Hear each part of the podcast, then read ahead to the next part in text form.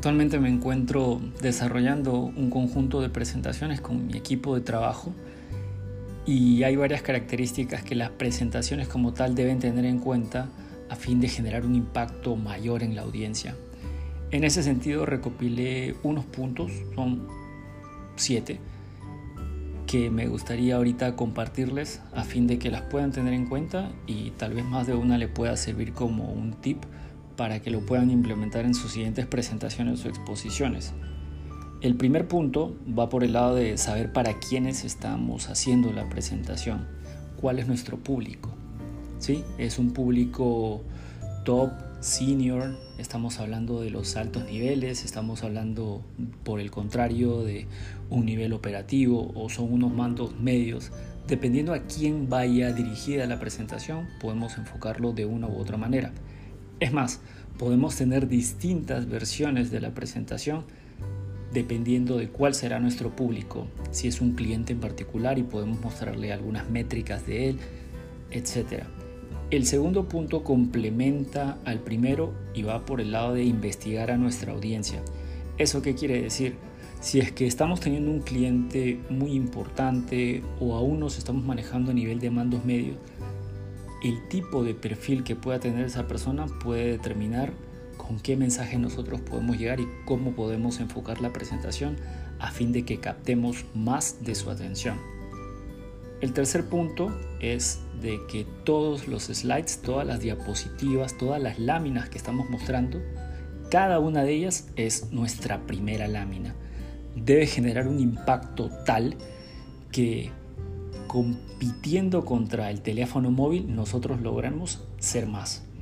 Ahorita los periodos de atención son muy cortos, sobre todo en los niveles más altos, a pesar de que uno siempre debe guardar cierto respeto con el expositor y lo demás, uno se tiende a distraer muy constantemente.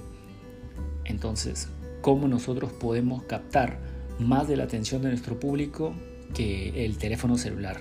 Esa competencia lo hacemos con láminas impactantes que demuestren una idea general centrada al objetivo general de nuestra presentación. El cuarto punto va por el lado de controlar nuestra velocidad al hablar, hablar lento, no atropellarnos al momento de estar presentando alguna idea.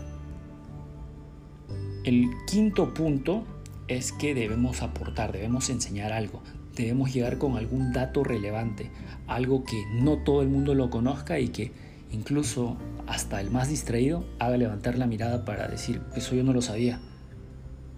Y se asocie nuestra personalidad, nuestra presentación, nuestra marca personal a ese dato importante que generó un aporte en las personas que no conocían.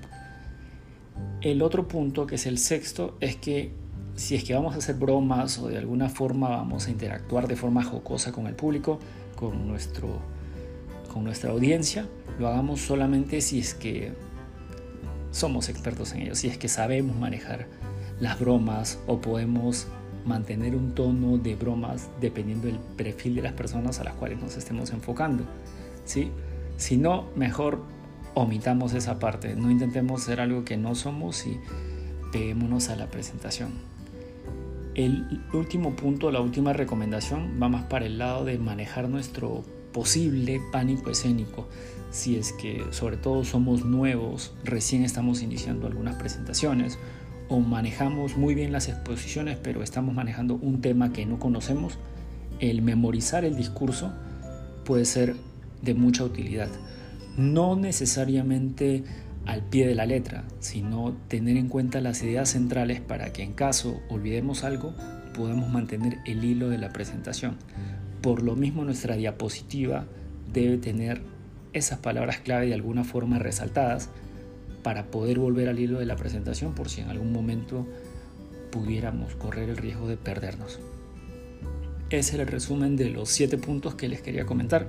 Espero que les sirvan que complementen, que vean cómo pueden utilizarlos si los están utilizando actualmente en sus presentaciones y podamos ir mejorando.